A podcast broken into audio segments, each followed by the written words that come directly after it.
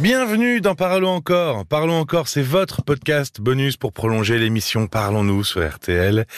Je suis Paul Delair et ce soir nous n'allons pas parler foot, mais nous allons parler transfert, du transfert amoureux avec son psy.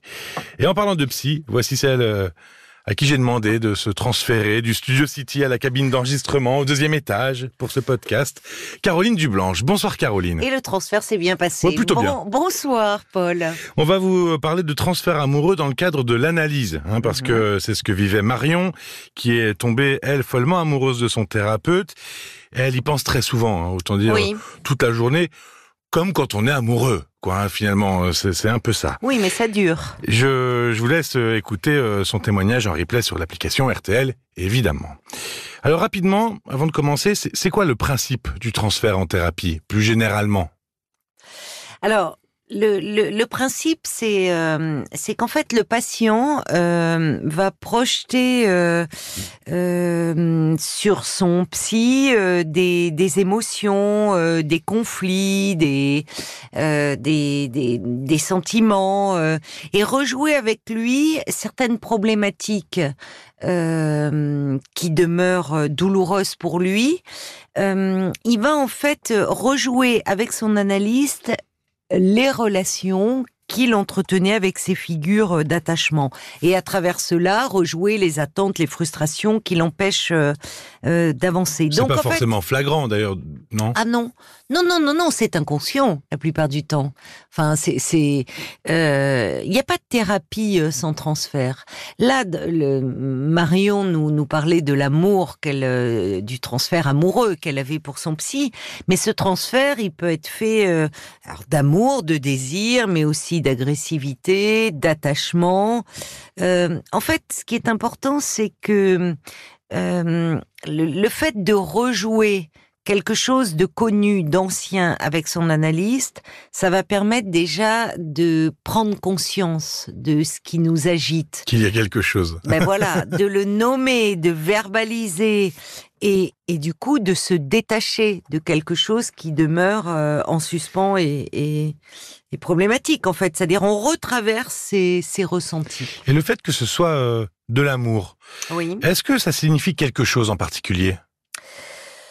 Oui, bien sûr. euh, C'est-à-dire que il y a, y a, y a hum, quelque chose d'un amour ancien qui euh, s'exprime, un amour ancien euh, qui euh, a pu être euh, euh, déçu, blessé. euh, euh, c'est, quelque chose d'assez fréquent. C'est pas systématique, hein, d'ailleurs, parce qu'il y y a toutes sortes de, de transferts, parce qu'il y a toutes sortes d'émotions. C'est pas systématique, mais c'est quelque chose que l'on rencontre parce que euh, la figure du psy, euh, elle est, elle est très idéalisée. C'est ce que je disais à Marion. Le psy demeure une inco- un inconnu pour son patient, qui cherche à savoir euh, s'il est marié, s'il a des enfants, enfin, Mhm. qui, qui voudrait connaître euh, Un peu euh, plus des- sa vie. un peu plus sa vie. Or, le psy doit rester un écran sur lequel on, on- peut projeter toutes, toutes sortes de choses pour pouvoir les rejouer. Donc, il est forcément idéalisé parce que quand on entreprend un travail de thérapie, euh, c'est parce qu'on vient euh, dire une souffrance. Euh, et que cette souffrance, elle peut se traduire vraiment physiquement, c'est-à-dire par des larmes, par euh, euh, du, du, du- du chagrin, de la peine ouvertement exprimée Ou de la colère ou de la colère aussi, bien sûr, mais là, on reste dans le domaine amoureux. Je réponds à ta Ah oui, question sur le transfert amoureux.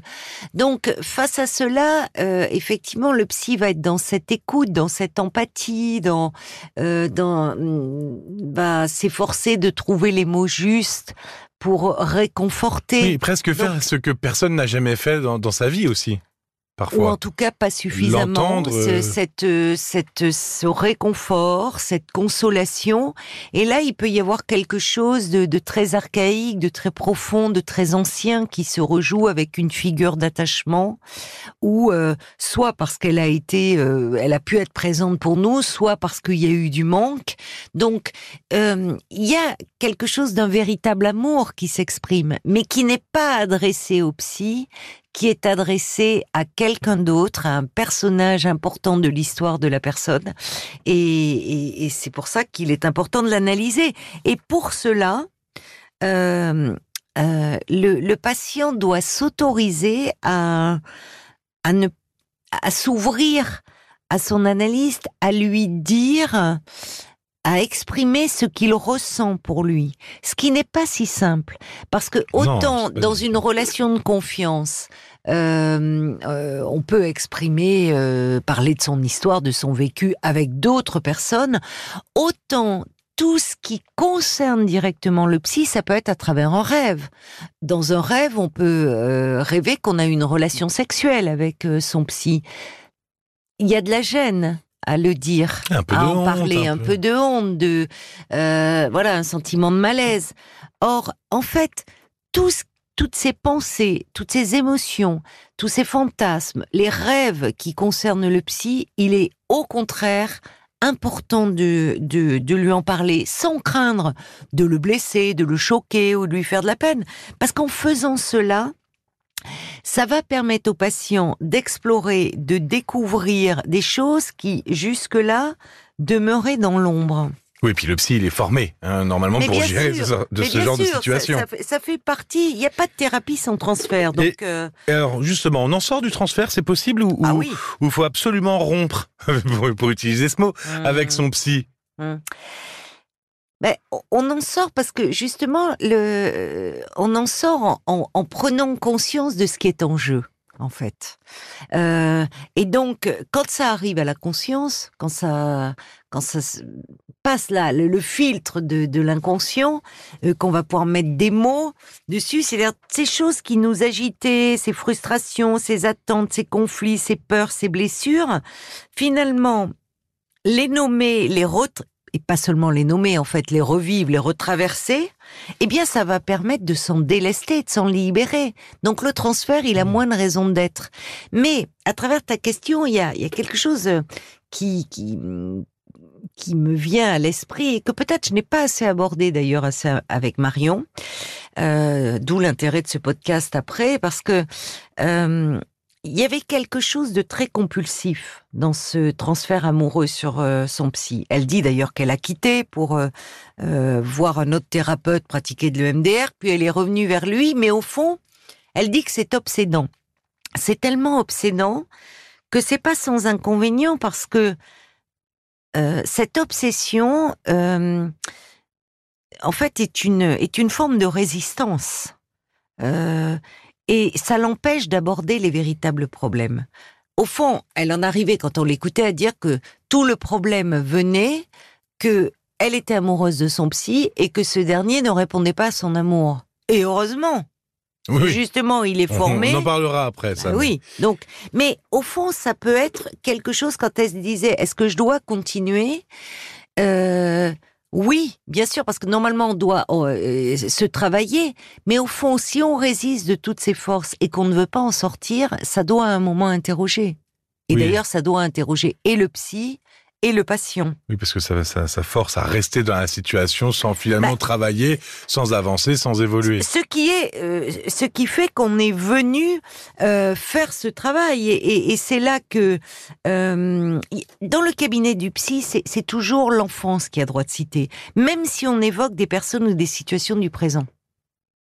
C'est toujours Mhm. de l'enfance, c'est toujours de de, de l'archaïque, de l'infantile qui s'exprime. Du passé, oui. Le, le, le, le- thérapeute, il est là pour euh, poser le cadre, c'est-à-dire que tout doit pouvoir se dire et s'exprimer en parole, jamais en acte, euh, parce qu'il est là pour ne pas perdre de vue le travail thérapeutique. Le travail thérapeutique, c'est-à-dire d'analyser ce transfert, qu'est-ce qu'on transpose sur la figure de l'analyse si on ne veut pas sortir de cela, si on résiste de toutes ses forces, effectivement, on perd de vue ce pourquoi on est venu, cette souffrance qui nous a conduit à pousser la porte d'un cabinet du psy. Le but, c'est de maintenir le cap. Mais évidemment. Eh ben justement, Et le cadre. on, par- on parlait de, on parlait de des psys qui étaient formés Oui. justement pour euh, faire face au transfert des, des, des patients.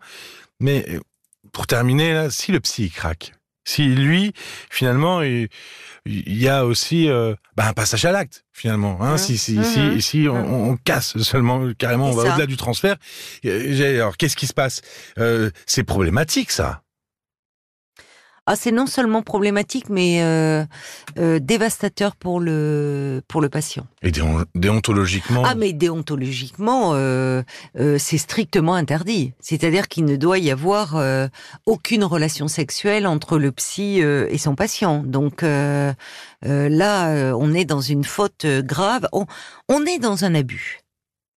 Il y a un abus en fait, un abus, euh, l'abus sexuel qui est perpétré. oui, de mais l'abus de pouvoir, en fait. Ouais. C'est-à-dire, Freud déjà le disait, l'inventeur de la psychanalyse disait que le, le, le psy doit s'effacer, s'oublier pour permettre au patient d'explorer son inconscient.